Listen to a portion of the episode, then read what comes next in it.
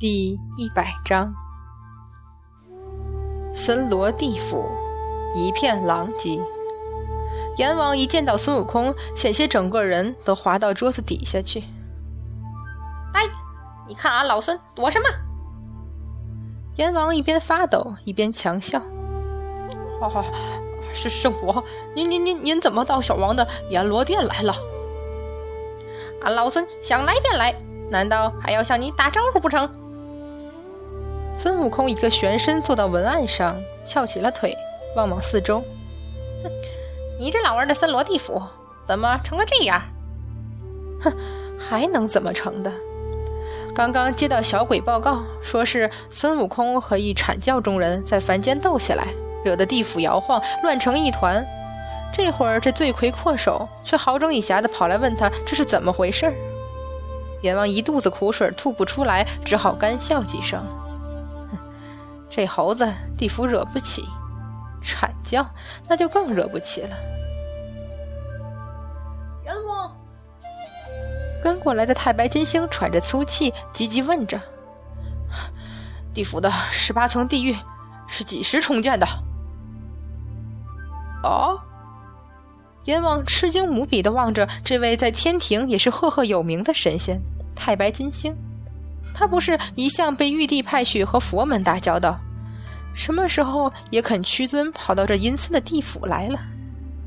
等到他再见到后面走来的李天王时，已经张大的嘴完全合不拢了。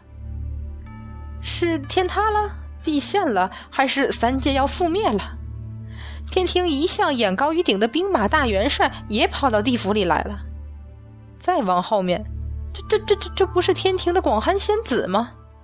阎王彻底傻眼，阎王，太白金星急得胡子乱抖。啊啊！金星有何吩咐？小王知无不言。好你个阎王，不给俺老孙面子怎的？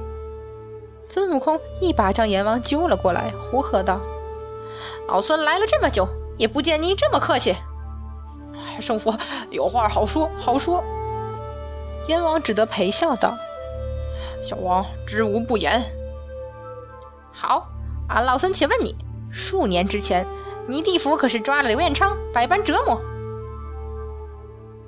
阎王看着默不出声，但来势汹汹的众仙，只得小心翼翼道：“圣佛明鉴，那都是杨戬让小王将刘彦昌的魂魄关入十八层地狱，小王岂敢违抗天庭司法天神？这、这、这不都过去了吗？还提这些？”没过去。孙悟空接着追问：“那杨小生就让你折磨刘彦昌，没其他话了？”这、这、这还能有假？众仙纷纷不愉之色。这会儿如果敖春在这里，只怕早已大骂出口。不过事有紧急，不是说那人卑鄙无耻、狠毒之时，只是耐着性子听下去。真的没有其他话了？还能有什么？阎王叫屈道：“一个凡人罢了，不过是折磨个几年，再丢入轮回，又不是恶鬼，还能强压于十八层地府之中吗？”哼！老孙且问你，数年前你地府逃出去的数十万恶鬼呢？啊啊！什么呀？太白金星急着追问：“就是沉香为了救刘彦昌，捣毁十八层地狱。”放出的那数十万恶鬼，现在究竟哪里去了？阎王瞪大眼睛，莫名其妙。当然是在十八层地狱里，能去哪里？你……太白金星纠结无语，一时说不出话来。那边猪八戒哼唧了几声，似乎是忍不住说：“金星是问，恶鬼是什么时候抓回来的？”没错，孙悟空赶着继续追问：“谁抓回的恶鬼？几时抓回来的？”阎王这下更莫名其妙了。这这还用问吗？哎，这么大的事儿，万一祸乱凡间，可不是小事儿。数日之内，半月之中就尽数捉回，怎么这么久了还问？俺老孙问你，是谁抓回来了？你地府？阎王被吼得一颤，忙强笑道：“圣佛说笑，小王哪有这等能耐？当然是天庭了。什么？除反应迟钝的猪八戒和一直冷漠不语的四公主外，所有人都惊呼起来：“怎么会是天庭？怎么不会是天庭？别说阎王了，连一边窝着不敢出声的判官也糊涂了。不可能！”李天王断然道：“天兵天将皆归我管，如此大事，调兵起码数万，怎会无声无息？”阎王就更无辜了，一脸茫然。这小王不知，但是千真万确是天庭所属将将这些恶鬼捉拿回地府的，而且一直以来地府之事无可解决的，都是由天庭而管而治。李天王，您都知道。变白推脱的话戛然而止，因为李天王分明在摇头惊疑。沉默片刻，太白金星忽然捻断数根胡须。李天王，天庭不被你所管辖，调备的天兵就只有……李天王的脸色也忽然变了，除了依旧茫然的百花仙子，嫦娥也微微颤抖起来。很多年了，从月宫寒台下望下去，玉树成林。其下就是浩瀚的银河，清冷的夜过夜色深重的天庭。月色微凉，轻洒下去，站在广寒宫里，总是看不清天庭一重又一重的楼阁亭台，也看不清那座漆黑、冰冷、生硬的神殿。他早已经忘记凡间是什么样。天庭有很多仙子，司职多半闲散。广寒宫虽然冷彻心骨，却也阻止不了这些仙子往来的身影，并无不悦，更非欣喜，只淡漠的点着头。众多仙子却也知趣明了，嫦娥虽然也映照着大家姐姐妹妹的称呼着，对他们所说的事却无半分兴趣，也并不在乎他们所带来的生气使广寒宫不再冰冷，既不与众家神仙多往来。对暗流汹涌、权势诡秘的天庭也没有分毫关心。若非那清冷秀美的容颜所过之处为众仙瞩目倾慕，只怕早被旁人遗忘。其实他不过也是平常的神仙，会悲会喜，会厌烦这沉重的天条。不过这些他都不愿说出来。杨禅少知世事，东海四公主性直善良。百花仙子爱听是非说笑，却并不是趋炎附势、虚情假意之人。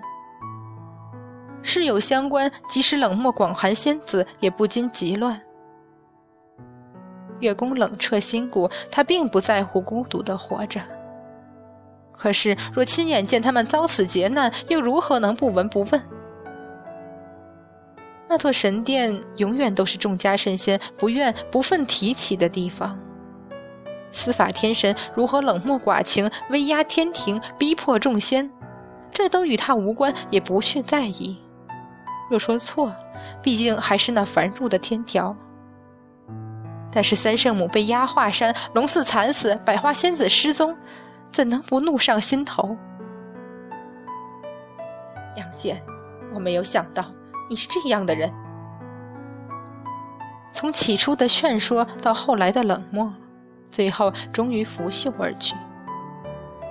天条是错，可是为了保住自己司法天神的位置，以致一错再错，这与天庭趋炎附势之辈有何区别？那座冷清漆黑的神殿，漫天飘飞的文书，震惊了天庭所有的神仙。无论怎样，司法天神毕竟在这八百年里执掌天条，维持三界安危。此刻，他忽然颤抖不止，不知道该悲该叹。杨戬，既然这司法天神做的是如此劳心劳力，三界众仙又全部知晓，多半愤恨于你，又何苦何必为了保住那个位置，不惜兄妹反目，追杀沉香，甚至众叛亲离。那个看似光耀的位置，那些权势，对你真的有那么重要？或者你心里有所后悔，却仍然那么选择？否则，那支笔又如何会写下该当万劫不复的决断？一时间，心神猛震，摇摇欲坠。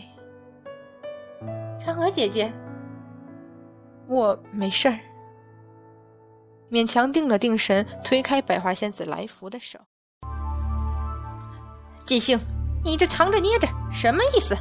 啊，老孙问你，这天庭究竟有什么天兵不受李天王管束了？李天王铁青着张脸，也不知道他什么意思。太白金星将胡须捏了又捏，险些又捏断几根，也似嫦娥一般露出又悲又叹的表情。何苦？这是何苦啊！金星，你可是不给俺老孙面子？圣佛且慢！太白金星猛然惊觉，苦笑：“吞吞吐吐，有什么话直接不好说出口的？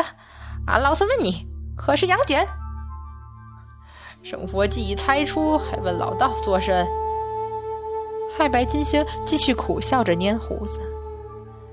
唯有司法天神所属天兵天将，用以执掌天条，讨伐妖孽。李天王自是不知。说着，再问那依旧茫然的阎王：阎王是如何请天庭来抓恶鬼的？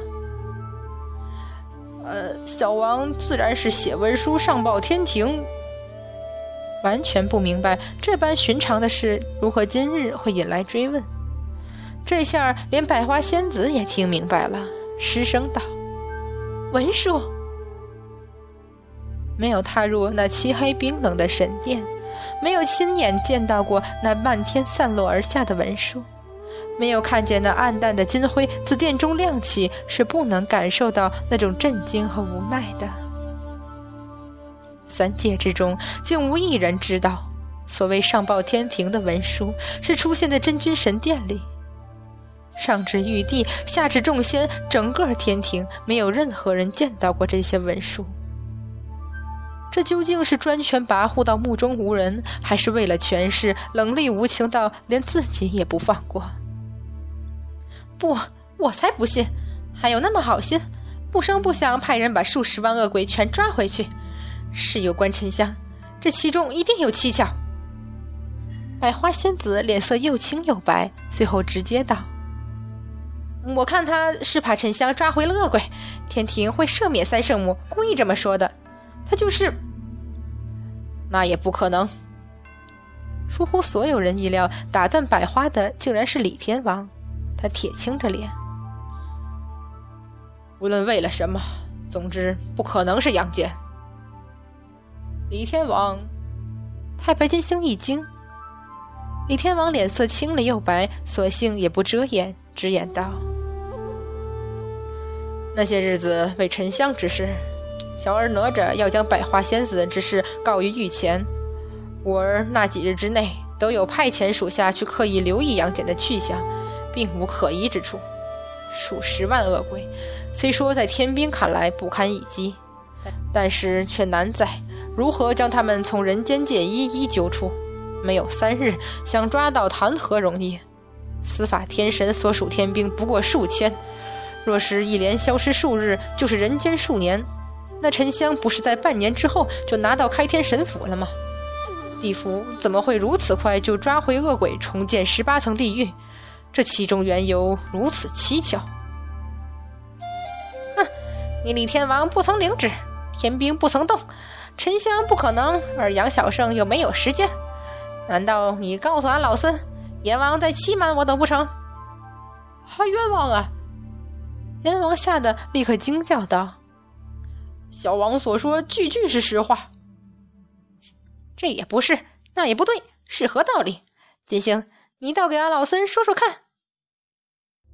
太白金星再度捻断数根胡须，苦笑道：“老道，老道也是一筹莫展呐。”既然说是天庭，那就上天庭问不就好？众仙正苦笑猪八戒的不耐嘟囔，孙悟空却惊觉一跳而起，喜道：“哼，呆子，你这话说的很在理呀。”